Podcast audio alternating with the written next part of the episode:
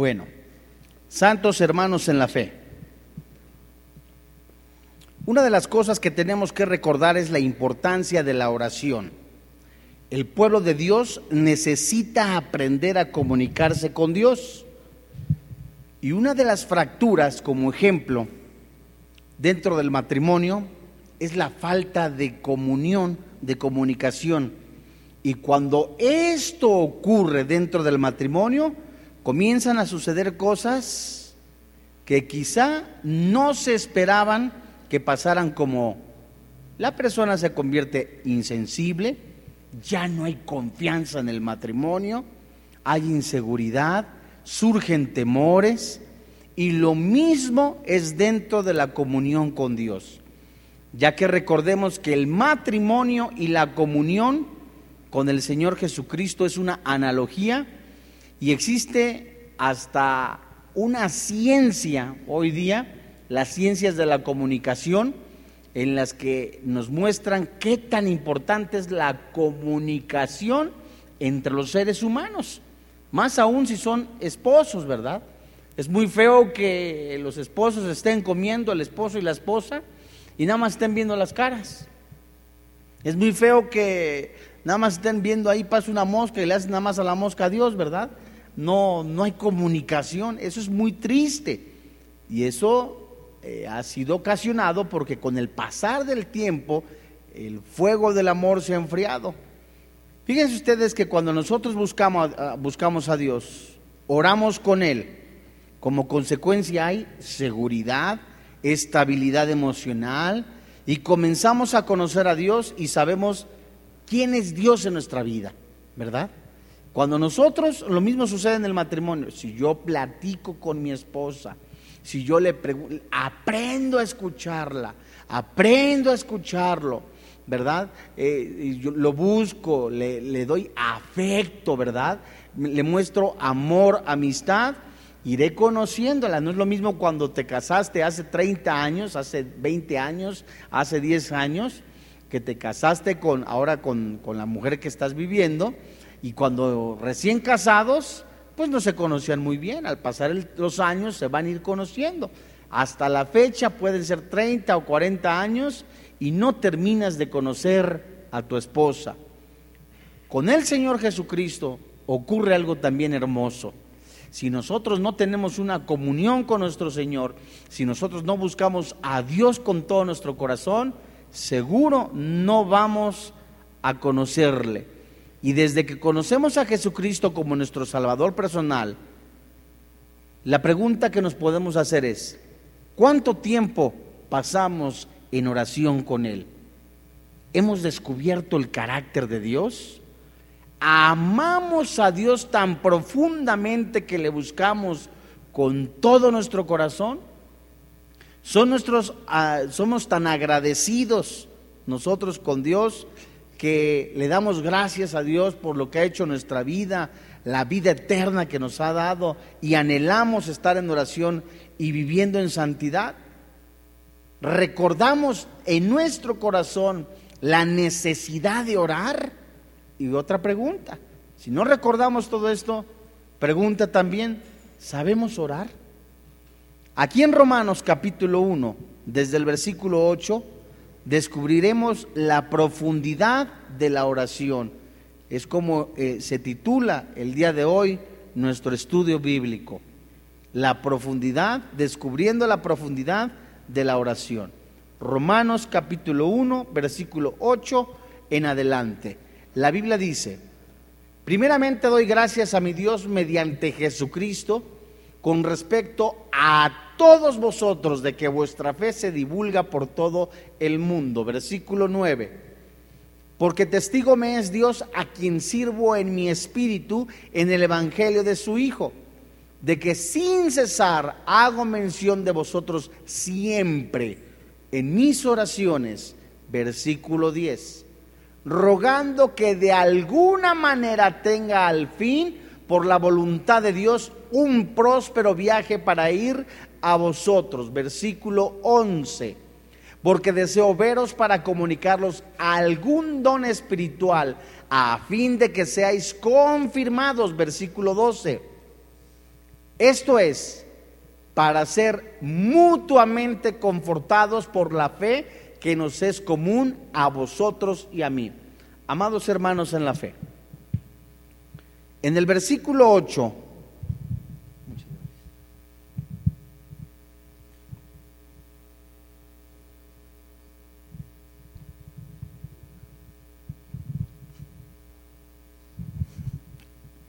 En el versículo 8 vamos a ir viendo, todo cristiano tiene que ser agradecido.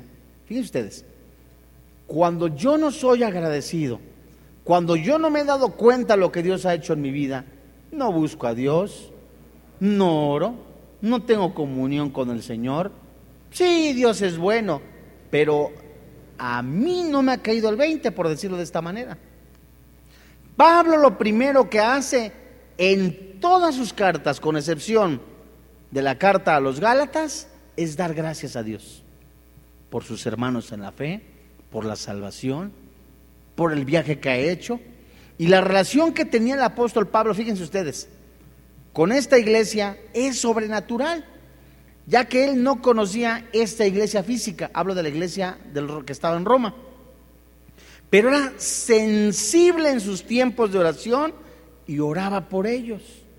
Imagínate que te dicen, oye, ¿puedes orar por la iglesia que está en Colombia, la iglesia que está en Israel? Pero como muchos somos insensibles, no tenemos comunión con el Señor. Ah, sí, sí, sí. Y nunca oras por ellos. y con trabajo dices, no, si con trabajo oro yo, ¿cómo voy a orar por las demás personas? Eso habla de ingratitud. En cada epístola, fíjense ustedes, Pablo daba gracias a Dios por los hermanos en la fe y era tan agradecido el apóstol Pablo que es una ilustración de cómo debemos de comenzar nuestra oración.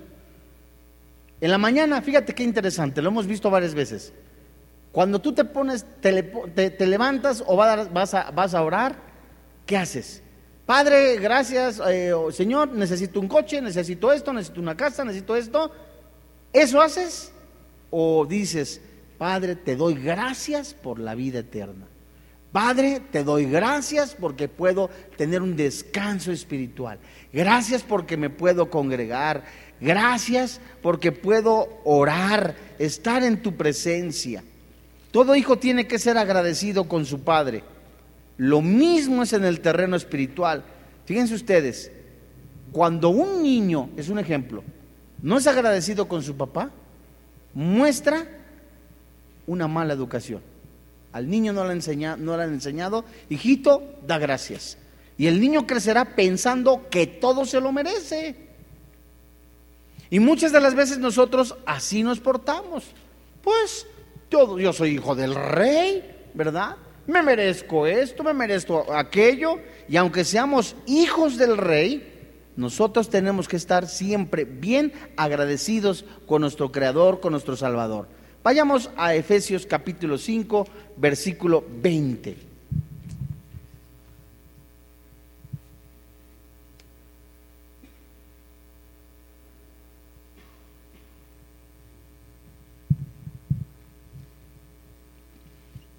Dice Efesios capítulo 5, versículo 20. Vayamos con cuidado. Ese es el cristiano que siempre debe ser agradecido con su Dios. Y la pregunta es, ¿cuánto tiempo debo de orar? La respuesta puede ser o debe de ser, ¿cuánto estás agradecido con Dios? Uy, no, dos horas, no, no, no.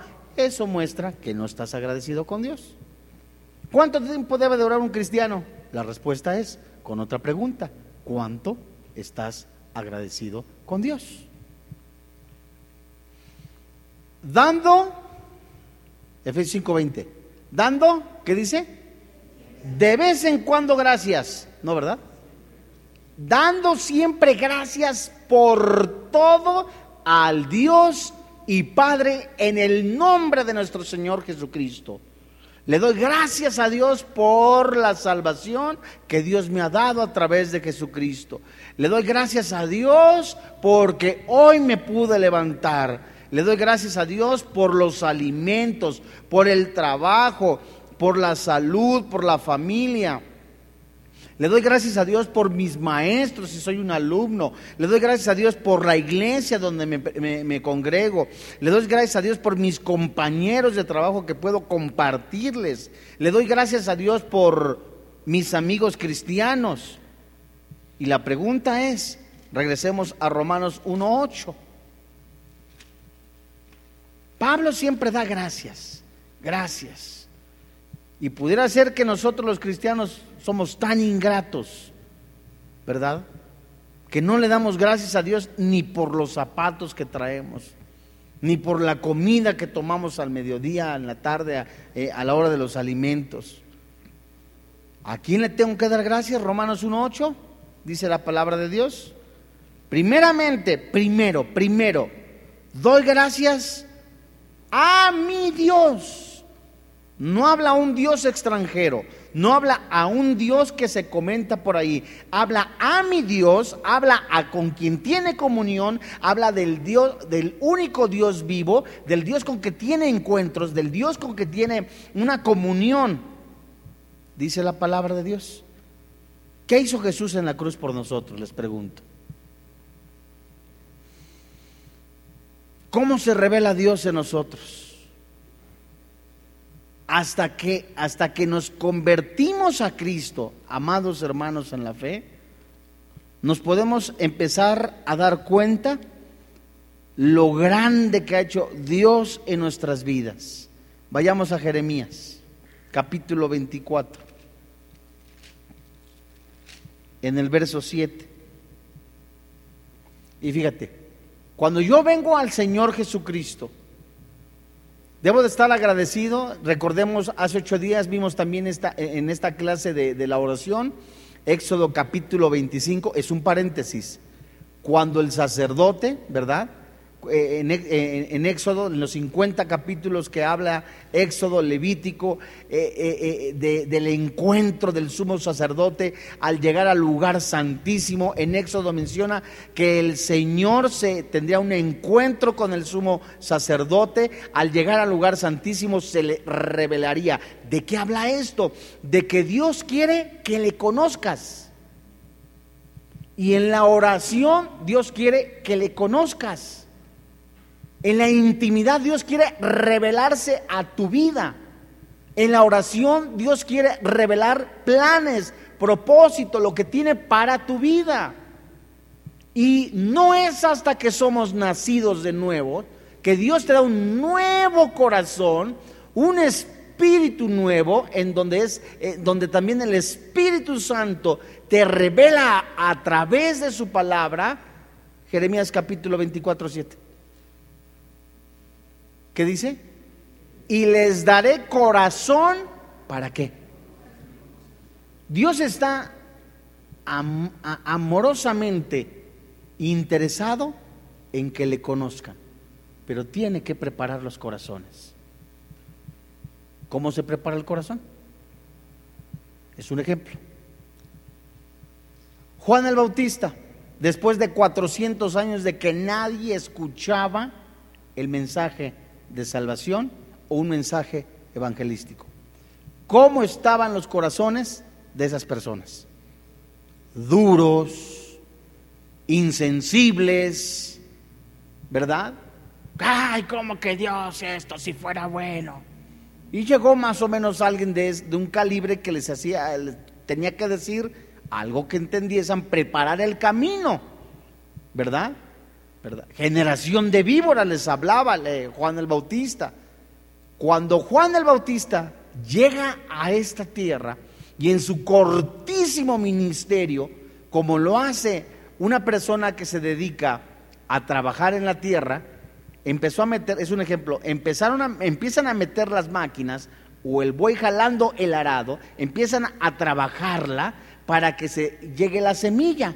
Juan el Bautista, fíjate qué interesante, empieza a preparar los corazones para que cuando apareciera Jesús, el Hijo de Dios, anunciara la salvación, siendo Él la salvación, y ahora en este tiempo el Evangelio, la palabra de Dios, tiene que ser proclamada, tiene que ser anunciada y un corazón cristiano, una persona nacida de nuevo, agradecida, no solamente va a vivir en santidad, proclamar el Evangelio, sino que aún más va a testificar de quién es Jesucristo.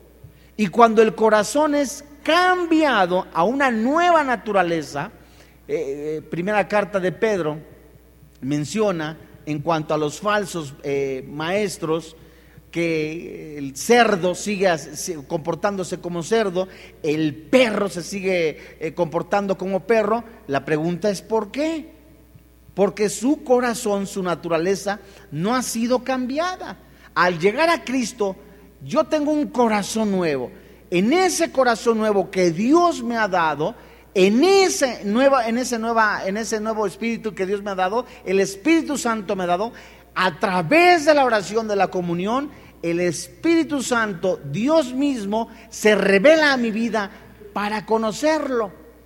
Y les daré corazón, ¿para qué? Para que me conozcan que yo soy Jehová. Y me serán, ¿qué dice la Biblia? Por pueblo. Y yo les seré a ellos por Dios porque, ¿qué dice la Biblia? Arrepentimiento. No podremos conocer a Dios si no estamos genuinamente arrepentidos. Dios no se revelará a nuestras vidas si nosotros no abandonamos el pecado. Dios no hará ni revelará su plan, su propósito, los secretos tan preciosos, dice la palabra de Dios, ahorita la vamos a ver, lo que dice primera carta a los Corintios, que, que ni ojo vio ni oído yo las cosas que Dios tiene preparadas para nosotros y no eran terreno espiritual en el cielo, sino aquí. Y no hablo de prosperidad económica, sino lo que Dios tiene en su palabra de Dios, en su misma escritura. Jeremías 31, 33.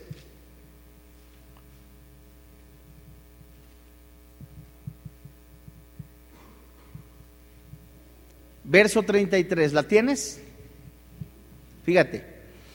Pero este es el pacto que haré con la casa de Israel después de aquellos días, dice Jehová.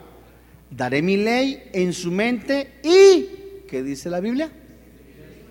La escribiré en su corazón y yo seré a ellos por Dios y ellos me serán por pueblo. Amados hermanos en la fe, tanto en el versículo que acabamos de leer hace un momento como en este versículo 33, habla directamente de un corazón nuevo, de que Dios quiere ser Dios de esas personas regeneradas, nuevas, pero nada de esto podrá ser posible si una persona no está arrepentida. Dios quiere revelarse a nuestra vida, a nuestro corazón. Dios quiere mostrarse en nuestra vida, pero si nosotros no tenemos intimidad, comunión con Dios, jamás vamos a descubrir con ojos espirituales y corazón espiritual el amor, la fidelidad de Dios Todopoderoso. No es hasta que recordamos, eh, estamos orando, Dios mío, ¿de dónde me sacaste? Padre Santo, posiblemente yo ya estaría muerto, es un ejemplo, ¿verdad? Dios mío, cuántas, ¿de dónde me sacaste? Cuánto amor, cuánta paciencia, cuánta misericordia, cuánta bondad, miserable de mí, yo siendo eh, completamente destinado para el infierno, en su amor, en su misericordia. La luz verdadera vino a los hombres, esa luz verdadera ha hablado a mi vida a través de su palabra, se ha revelado a, a mi corazón al declarar a Jesús como mi Salvador personal, creyéndolo firmemente en mi corazón, confesándolo con mi boca. La Biblia dice, soy salvo. Ahí empiezo, Romanos 12.1, a ser transformado. Ya soy nueva criatura, regenerado. El Espíritu Santo me ha dado la regeneración. Ahora empiezo a ser transformado con a través de la palabra de, de Dios. Ahí empiezo a decir, Dios mío, gracias por todo lo que has hecho en mi vida. Pero cuando nada más, ah, sí, sí, qué buena onda no, pues si eso es bueno. Orar y te la pasas en otras cosas. Romanos capítulo 1.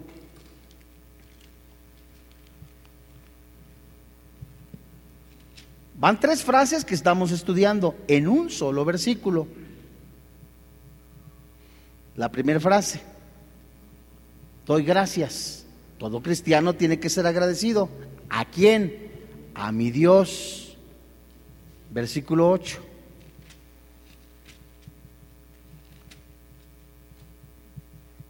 Dice la Biblia, primeramente doy gracias a mi Dios, ¿mediante qué? Mediante Jesucristo.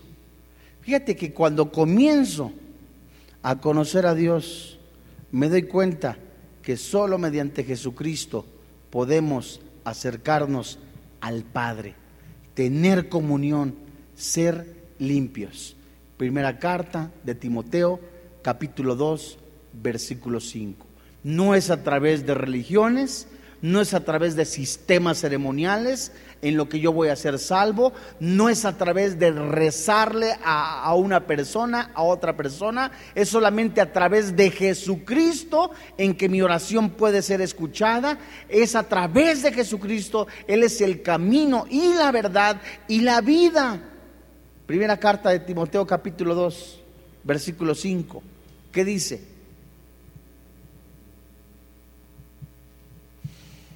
Dice la Biblia, primera carta de Timoteo, capítulo 2, versículo 5, porque hay un solo Dios y un solo, ¿qué dice la, la Biblia? Fíjate, es bien interesante que nosotros dejemos al Espíritu Santo y que no descuidemos la frase, un solo Dios. Dos, un solo, ¿qué? Entre Dios y los hombres. Vamos a Hebreos, capítulo 10, versículo 19. Por favor, apunta esta, esta porción, no, no sin antes olvidar que es el Señor Jesucristo. Hebreos capítulo 10, versículo 19. Gracias al sacrificio de Cristo en la cruz, amado hermano en la fe, soy libre, me puedo acercar a, Dios. Hace ocho días, hace quince días, estudiamos un poquitito lo que es el tabernáculo el sacerdote, el sumo sacerdote, entraba solito, solo, él solito al lugar santo. ¿Qué pasaba con el pueblo? ¿En dónde se quedaba? Afuera. Afuera esperando de que no se fuera a morir el, sumo sacerdote por el pecado y tenían esperanza si salía el sumo sacerdote bien tenemos un chance, un año. Pero el versículo 19 dice, así que hermanos, teniendo libertad para, ¿para qué? Para entrar en el lugar santísimo por la sangre de Cristo, amados hermanos en la fe, de verdad, se los digo con todo mi corazón.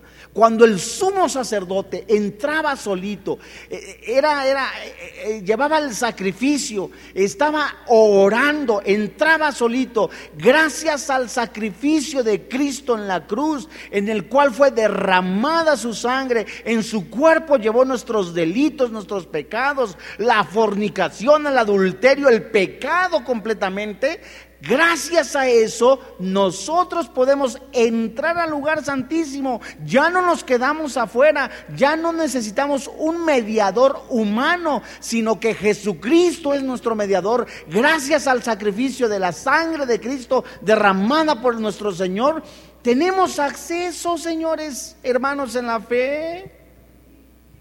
Ese es un regalo precioso y poderlo desaprovechar, decir, orar, ¿para qué? Pedirle a Dios, ¿para qué? Y cuando la palabra de Dios nos dice, ahí con el Dios precioso, el que ha creado el cielo, la tierra, todas las cosas, puedo entrar a su trono, ahí derramar mi aflicción, mi necesidad, mi angustia, principalmente mi agradecimiento. Es la oportunidad más hermosa de seguir conociendo a tu Dios. Pero como no tenemos esa disciplina, pero como no tenemos esa disposición, esa convicción, orar, ¿para qué? Dice Hebreos 10, 19, ahora el 20. verso 20. Por el camino nuevo, más enseñanza. Y vivo que Él nos abrió. ¿Quién? Jesús. A través del, del velo. ¿De qué velo? Su cuerpo. Esto es de su carne, versículo 21. Y teniendo un gran sacerdote sobre la casa de Dios, versículo 22. ¿Qué dice la Biblia? Hermano, esto es para que de veras, de veras, espiritualmente nos sacuda y podamos decir, qué oportunidad de orar, de tener disposición, de hacer morir las obras de la carne, de que gracias a, su cuerpo, al velo que fue, eh, fue sacrificado, me puede acercar, ah, me puedo acercar, dice el verso 22, acerquémonos con corazón sincero, en plena seguridad, certidumbre de fe, purificado los corazones de mala conciencia y lavado los cuerpos. ¿Con qué? Hermanos en la fe, la palabra que se encuentra en Hebreos 10, libertad, se traduce como confianza. Gracias al ministerio de Cristo como sumo sacerdote y su sacrificio finalizado, ya no se vuelve a, volver a ofrecer, dice Hebreos 9 y 10, los cristianos podemos entrar con plena libertad, confianza a la presencia de Dios. En el Antiguo Testamento el, el pueblo necesitaba o dependía del sumo sacerdote. Y al entrar el sumo sacerdote al lugar santísimo, recordamos, el pueblo se quedaba afuera y hoy, gracias, Hebreos capítulo 10, 19 al, 20, al, al 22, puedo entrar a, la presencia de Dios. Todas las religiones intentan llegar a Dios a través de qué? De las obras, de los ritos ceremoniales y solo el nacido de nuevo, el converso, una persona regenerada, puede acercarse, limpiarse gracias al sacrificio de Cristo. ¿Cómo no iba a estar agradecido el apóstol Pablo? ¿Cómo no hemos de estar agradecidos? Ahora esa gratitud, ¿cómo se manifiesta? Romanos capítulo 8, versículo 9.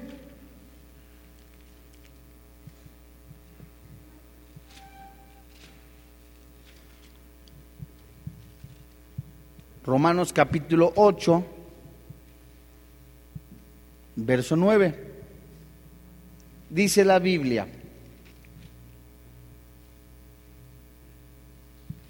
¿Qué dice la Biblia? Más vosotros no vivís según la carne, sino según qué? ¿Y qué dice la Biblia? Si es que el Espíritu de Dios, hay un sí condicional, si es que el Espíritu de Dios mora, es decir, vive de manera permanente en vosotros. Y si alguno no tiene el Espíritu de Cristo, ¿qué dice la Biblia? Santos hermanos en la fe, si el Espíritu Santo mora, mora en tu vida, en tu corazón, debe de surgir por convicción una necesidad de buscar a Dios con todo tu corazón y con todas tus fuerzas. Pablo estaba agradecido a Dios a quien servía. Y uno de los elementos de la oración también es la intercesión. Pablo oraba por sus hermanos en la fe, Romanos capítulo 1, versículo 8. Otra vez. Fíjate de un versículo como el Espíritu Santo nos sigue revelando. Y el Espíritu Santo te está diciendo a ti y a mí la importancia de la oración. Rápidamente, es conocer a Dios, es, que Dios se te revela tu vida. Ahí conoces su carácter, conoces qué bueno, qué santo como es Dios, pero también me lleva una disposición a ser santo, a hacer morir las obras de la carne y a servir. Y el día que yo deje de servir, de orar, de bendecir a mis hermanos y proclamar el Evangelio, voy a mostrar un corazón y una vida ingrata y vacía. Romanos 1.8, primeramente doy gracias a mi Dios mediante Jesucristo con respecto a todos vosotros, de que vuestra fe se divulga por todo el mundo, versículo 9. Porque testigo me es Dios. ¿A quién qué? El cristiano que ora también sirve. Fíjate, porque me testigo me es Dios, a quien sirvo en mi espíritu en el Evangelio de su Hijo. El cristiano, el que se disipula, el que tiene comunión con el Señor, tiene disposición también para servir. Ezequiel capítulo 22. Una persona cristiana agradecida ora, se santifica, testifica el Evangelio, ora no solamente por quienes están viviendo a, su alrededor, ora también por su nación. Ezequiel capítulo 22, verso 30, dice la Biblia.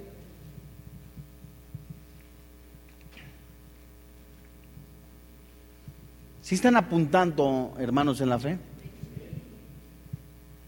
Fíjate, Ezequiel 22, 30, hablando Dios. Y busqué entre ellos hombre que hiciese vallado y que se pusiese en la brecha delante de mí. ¿Qué dice? A favor de la tierra. Para que yo no la destruyese. ¿Y qué dice la Biblia? ¿De qué habla este versículo?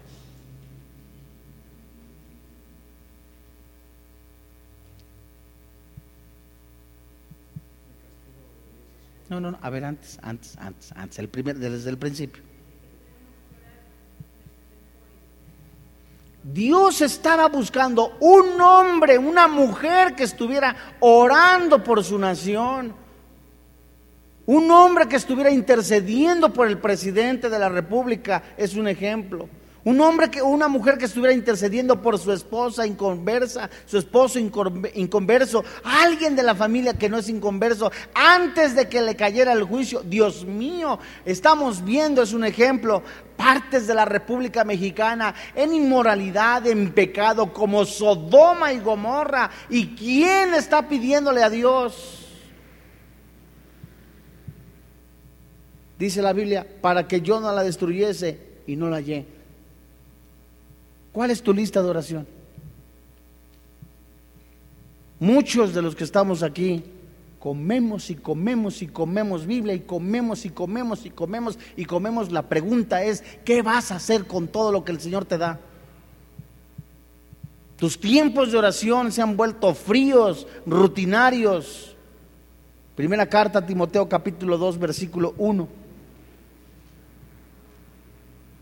Dios mío, Dios, está pasando lista. ¿Quién ora? ¿Quién no está orando? ¿Quién hace las cosas o quién está viendo de manera monótona? ¿Quién está haciendo esto? Dios conoce los corazones, dice la palabra Dios. Dios pesa los corazones. Engañoso y perverso es el corazón. ¿Quién lo conocerá? Jehová contesta, yo, Jehová de los ejércitos. Y solamente cuando tienes una piedra en el zapato es cuando oras. Y una vez que obtuviste lo que quisiste, dice Nehemías capítulo 9, te olvidaste de Dios.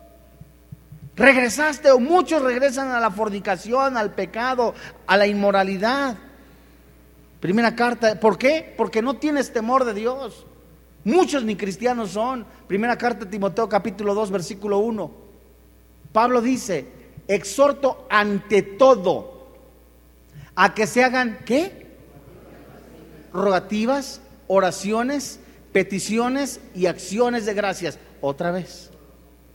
Por todos los hombres, versículo 2. Por los reyes y por todos los que están en eminencia. Santos hermanos en la fe. No me digas a mí, no me contestes. ¿Oras por tu presidente de la República? No me digas a mí. ¿Oras por el presidente de la República o ahí en tu, en tu Facebook o Facebook, ahí pones presidente y te burlas, te mofas. No sabes lo que estás acarreando para tu vida. Oras por el presidente de la República, por la Cámara de Diputados, oras por el pastor de la iglesia, oras por México. Fíjate lo que estoy diciendo, por México. Por los reyes y por todos los que están en eminencia. ¿Para qué? A ver, vean, ¿qué dice? Para que vivamos quieta y reposadamente en toda piedad y honestidad. Tú como cristiano, ¿estás juzgando a las autoridades o estás orando por ellas? Ay, ese político es un ladrón, ese político es esto, ese es aquello, es lo otro. En lugar de que digas, Señor, así como tuviste misericordia conmigo, Dios mío, que el Evangelio llegue a su vida. Versículo 3. Porque esto es bueno y agradable delante de Dios nuestro Salvador, versículo 4. El cual quiere que todos los hombres sean qué? Salvos y vengan al conocimiento de la verdad. Amado hermano en la fe. La lista de oración, por lo menos aquí nos empieza a, alumbrar una lista. ¿Tú tienes una lista de oración en tu vida? Tan solo y dices, ¿ahora qué oro? El Espíritu Santo nos dirá. Tienes una lista, mira, de veras, nada más contener, contener, contener una lista, orar por el, por el presidente de la República, la Cámara de Diputados, orar por el jefe de tu oficina, del trabajo, orar por tus compañeros, orar por tu esposa, por tus hijos, por la familia, por los vecinos. de veras, ahí inviertes una hora. Romanos capítulo 1.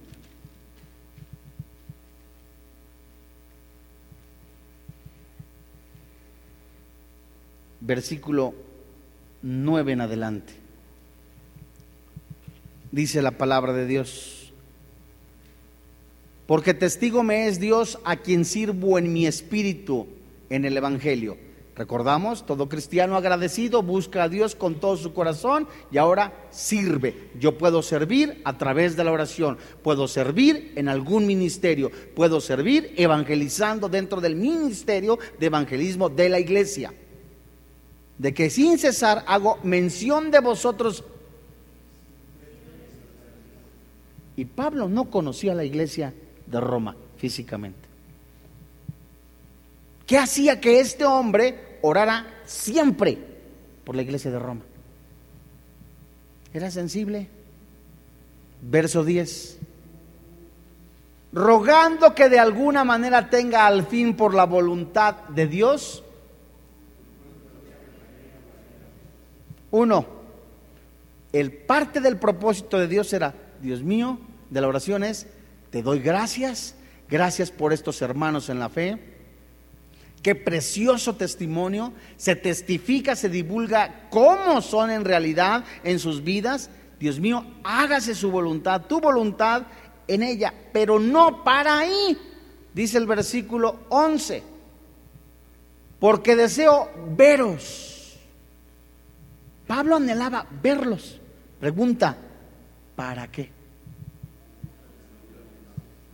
Era para decirles, mira, te traigo una foto, una postal para que te acuerdes de mí todos los días. ¿No? ¿Para qué? Para comunicarlos algún don espiritual. Esto habla de transmitirles la palabra de Dios, de ministrarles, de ser canal de bendición, de ser eh, usado por el Espíritu Santo para esa iglesia, a fin de que seas confirmados, versículo 12 esto es para ser, ¿qué dice? Cuando un cristiano es sensible, es agradecido, Dios mío, oro por mi hermano, me acabo de dar cuenta del hermano Saturnino, es un ejemplo, la está padeciendo, oro por él, el Espíritu Santo me está poniendo a orar por él, es un ejemplo, oro por él. Y cuando veo al hermano Saturnino, no es nada más, ¿qué cómo estás? No, ¿es para qué? confortarlos. Échale ganas, Saturnino. ¿No? Lo ves y échale ganas, hermano, para animarlo, confortarlo.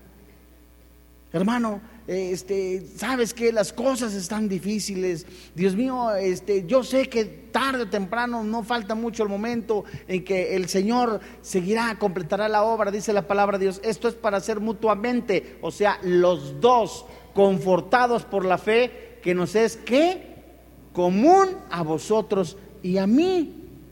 Es decir, ve rápidamente a primera carta de Pedro capítulo 5. Yo buscaré a mi Señor en agradecimiento por lo que ha hecho en mi vida, yo buscaré servir a mis hermanos en agradecimiento por lo que Dios ha hecho en mi vida, pero voy a tratar de ser, no a tratar, sino voy a hacer bendición a mis hermanos en la fe. Primera carta de Pedro, capítulo 5. Aquí hablan estos versículos Tan solo en el versículo 10 habla de sumisión, humildad, confianza, una mente sobria, estar vigilante, con esperanza, una adoración y fidelidad genuina y un afecto entrañable por los hermanos en la fe. Primera carta de Pedro, capítulo 5, versículo 10, dice la Biblia, mas el Dios de toda gracia, que nos llamó a su gloria eterna en Jesucristo, después de que hayáis que padecido un poquito de tiempo, Él mismo os perfeccione, afirme, fortalezca y establezca. Santo hermano en la fe, ¿has buscado ser canal de bendición a tu hermano? has buscado completamente, la estás padeciendo, dice Pedro, todos la estamos padeciendo de alguna manera en la fe. Dios mío, fortaléceme, ayúdame. Padre, gracias, Papito Santo, porque eh, tú me usas. Quiero servir a mis hermanos, quiero ser de canal de bendición a mis hermanos, a mi familia en la fe, a mi, mi familia consanguínea. ¿Eso es lo que anhelas o buscas que sacar de la iglesia? Dios se revela a quien le busca de todo corazón y con todas sus fuerzas. No podremos descubrir, no podremos conocer a Dios de manera total si nosotros no le buscamos con todo nuestro corazón. No sabremos lo que Dios tiene preparado para nosotros si no le buscamos, amados hermanos, en la fe. Primera carta a los Corintios, capítulo 2, verso 9. Antes bien, como está escrito, cosas que ojo no vio, ni oído oyó, ni han subido en corazón de hombre, son las que Dios ha preparado para los que le aman. Versículo 10. Pero Dios, ¿qué dice la Biblia? Ni la mente humana, la mente humana no percibe las cosas de Dios. La mente carnal jamás va a discernir lo que el Espíritu Santo te tiene para ti. Te lo va a revelar aquí, ahora, a través lo que está en la palabra de Dios. Son lo que Dios tiene preparado para tu vida. En el momento que yo dispongo buscar a Dios con todo mi corazón, me, me santifico Busco estar en la presencia de Dios, Dios mío, abro la palabra de Dios, Dios me habla, tiene un encuentro conmigo, se revela en mi vida los tesoros tan hermosos, lo que los ángeles quisieron escuchar, ver, nosotros tenemos el privilegio de que Dios hable a nuestra vida, amado hermano en la fe, dice verso 10, pero Dios no la reveló a quiénes, por el Espíritu, porque el Espíritu todo lo escudriña, aún lo profundo de Dios, porque ¿quién de los hombres sabe las cosas del hombre sino el espíritu del hombre que está en él? Así tampoco nadie conoció las cosas de Dios, sino quién? Y es el mismo que te revela lo que el Padre quiere revelarte a tu espíritu, pero solo si tú pagas el precio, el precio de pasar tiempo con Él, de santificarte, de orar, de servir, de ser canal de bendición. Amados hermanos, tenemos en este planeta la oportunidad preciosa de seguir conociendo a Dios y de testificar de Él. Vamos a orar. Señor, en el nombre de Jesús te alabamos, te bendecimos. Gracias, Papito Santo, porque sigues hablando a nuestro espíritu. Señor, gracias porque solamente a través de la oración, de la comunión contigo, guiados por tu Espíritu Santo en el nombre de Jesús, podremos conocerte más y más. Cuán bueno, cuán santo eres. Cuán precioso y delicioso es estarte conociendo, Papito Santo. Gracias, Papito, porque lo que el mundo ofrece es basura, es suciedad. Mas tú ofreces cosas maravillosas, secretos, cosas tan hermosas que el mundo no puede apreciar porque tiene el espíritu de muerte. Mas nosotros a través de la oración y de la comunión contigo, papito, podemos no solamente irte conociendo, tener paz, seguridad, estabilidad, sino te revelas a nuestras vidas. Y cosas que ojo no vio, que oído no escuchó, son las que tienes preparadas para nosotros. Te damos gracias, papito, porque hoy, en esta noche, queremos seguir conociéndote. Queremos seguir estando contigo en comunión. Háblanos, Papito Santo, a través de tu palabra, que es lo que tú has dejado, inspirada por tu Espíritu Santo, el que te conoce y el que se revela a nosotros conforme a tu voluntad. Te damos gracias, Papito, por quien vive y reina en nuestro corazón, Cristo Jesús. Amen.